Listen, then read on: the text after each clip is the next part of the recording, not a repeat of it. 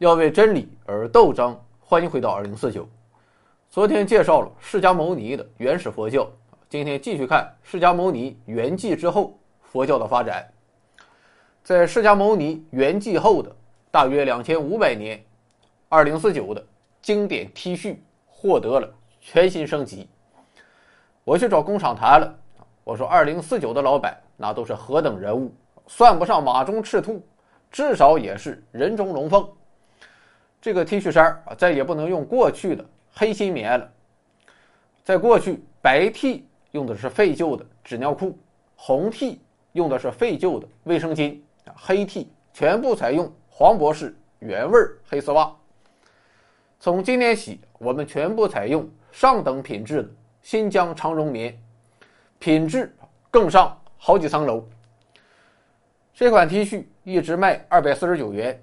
现在限时特价一百四十九元，截止时间七月十号晚二十四点。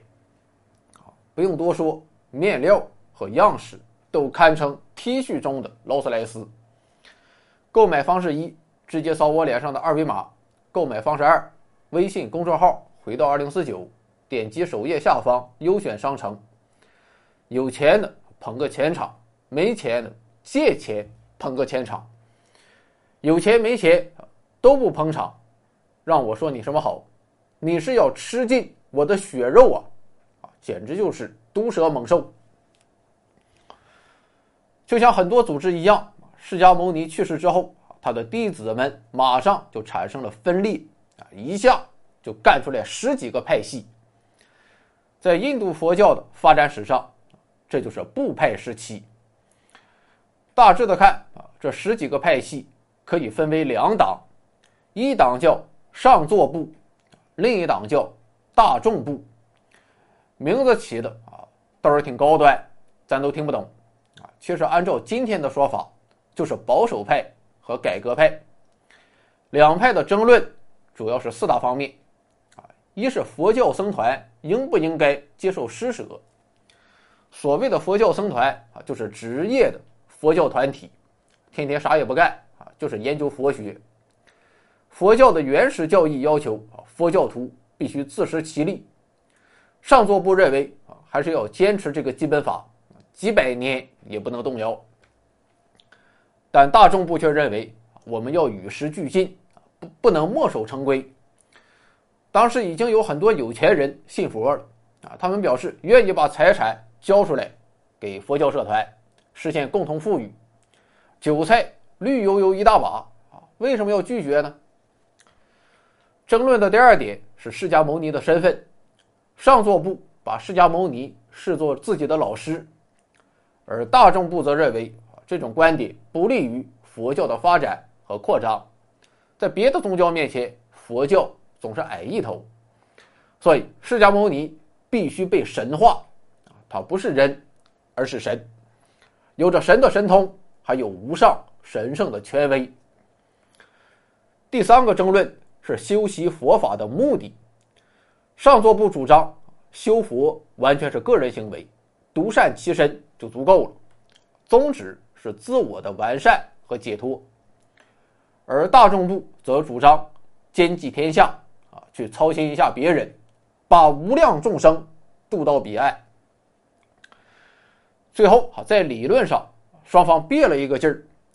上座部啊，虽然还是讲诸行无常、诸法无我，但却承认外部世界是客观存在的啊，有着自己的发展规律。这被称为“说一切有”学说。而大众部作为改革派啊，却完全继承了诸行无常、诸法无我。他们主张万物皆空啊，当然这个空，并不是说没有。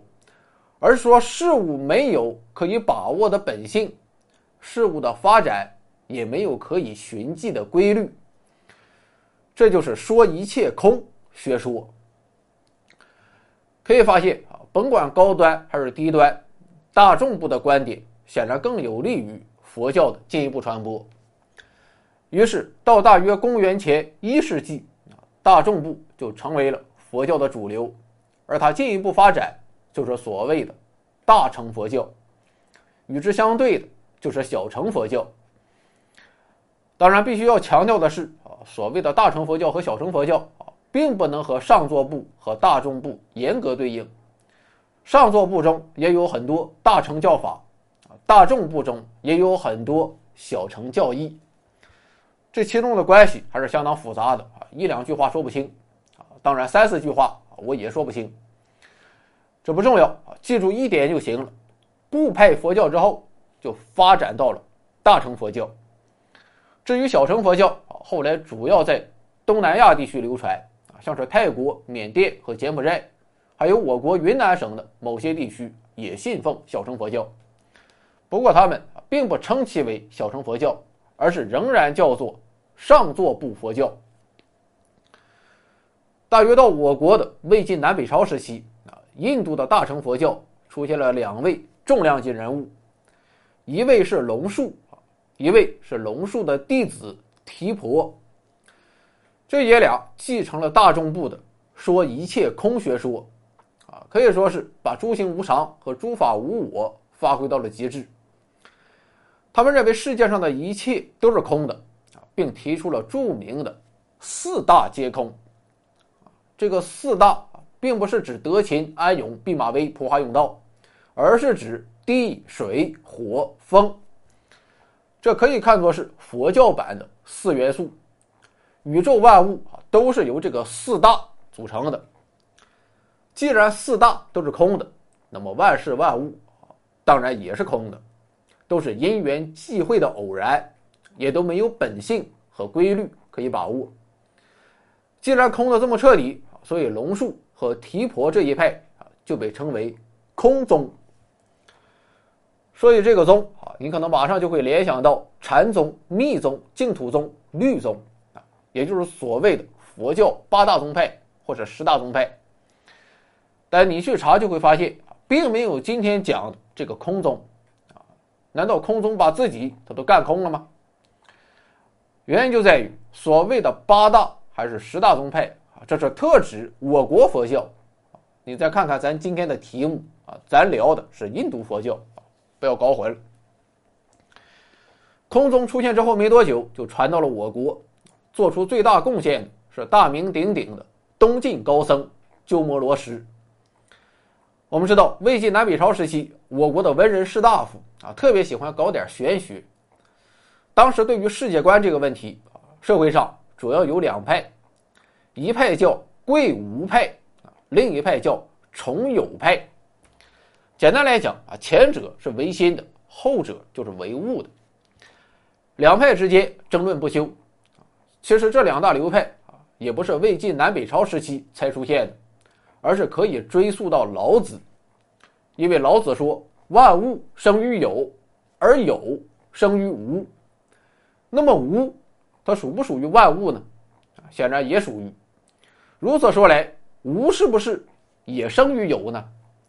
结果有还生于无，到底是先有鸡还是先有蛋呢？就在两派吵得不可开交的时候，空宗传到了我国。经过鸠摩罗什的发展，啊，空宗那是不知道玄乎到哪里去了。空宗讲究空啊，既然是空，所以万事万物啊也就无所谓是有还是无，所以是既非有也非无，啊，就说这个桌子。看起来它是有的，可四大皆空，它没有最本质的本性和规律可以把握啊，所以是无的。可如果你说是无的，它却分明是有的啊！不信我搬起来啊，砸死你！可以发现啊，这是一种非常巧妙的诡辩，直接把玄学的两派啊全都给否定了。你还在争论是先有鸡还是先有蛋啊？空宗直接告诉你。我看是先有扯淡，但是空宗啊空的太彻底了，直接动摇了佛教的根基。佛教讲修行以得解脱啊，难道这也是无常，也是不可以把握的吗？修行的主体是我，那么这个我到底是有还是无呢？如果修行的努力是空的，我也是空的啊，都和阿猫阿狗阿胖头鱼一样。那我还修行个屁，啊，还谈什么解脱？空宗就这样陷入到巨大的矛盾之中。可以说，这个矛盾如果不解决，佛教就得黄了。于是佛教徒们开动脑筋，这就诞生了有宗。有的意思是静无实有，静指的是外界，外界它是空的，是诸行无常的，但我的意识却是实实在在有的。啊，有宗就这样为佛教的进一步发展建立了一个新的根基，解决了空宗理论上的片面性。唐僧去印度取经。取回来的就是有宗的经典，啊，所以你看他建立的宗派，就被称为唯识宗，或者叫法相宗，写的书名叫《成唯识论》。在大乘佛教之后，印度佛教又发展到密教时期，啊，这个东西相当玄乎，所以传播范围不广，主要的传播方向是我国西藏地区和日本，后来在日本发展成了真言宗。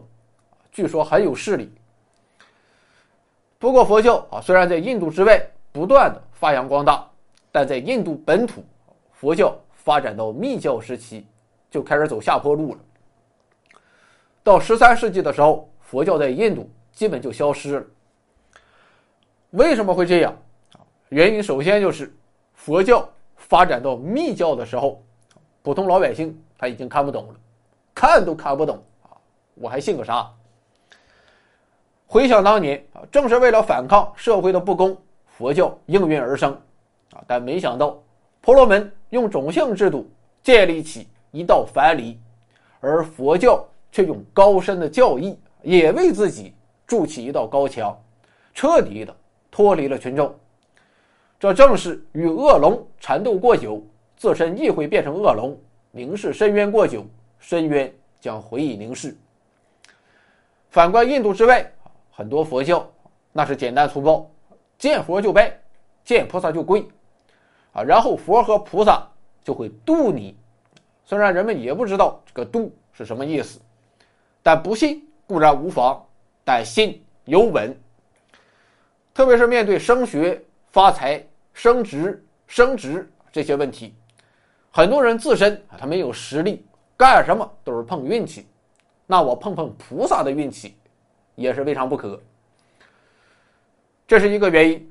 佛教在印度消亡的另一个原因，就是外来宗教的入侵。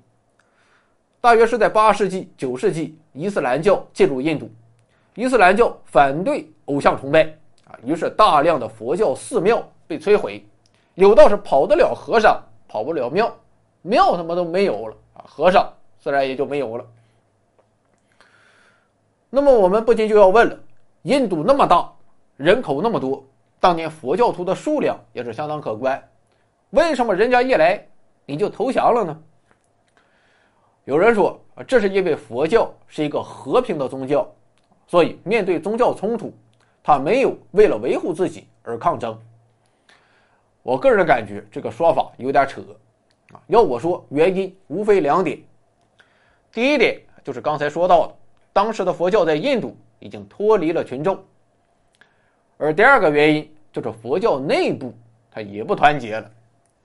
咱也不怕得罪人啊，我是感觉佛教的教义过于空洞、玄乎，而且大而化之。你搞得这么模糊，就给了后人做出多种解释的可能。所以佛教的分支流派，那真是一言难尽。即便是到今天，相对于基督教和伊斯兰教，佛教的组织。也是相当松散。说白了，佛教的组织不再纯洁了，佛教队伍发生了变质。以上两点也是所有组织，不论是宗教的还是非宗教的，都要从佛教吸取的教训，一定要统一思想，深入群众。出了问题全当看不见，不让别人说，拖着希望问题自己消失，这都是不对的。好了，关于印度的哲学和佛教就结束了。有人看我唠的挺有劲儿，然后就说我怕是要信佛了。在此，我郑重声明，我是无产阶级，始终坚定不移的信仰马列主义、毛泽东思想，始终坚定不移的用邓小平理论三个代表重要思想：科学发展观、习近平新时代中国特色社会主义思想，武装自己，为实现中华民族伟大复兴的中国梦，为共产主义事业而奋斗终生。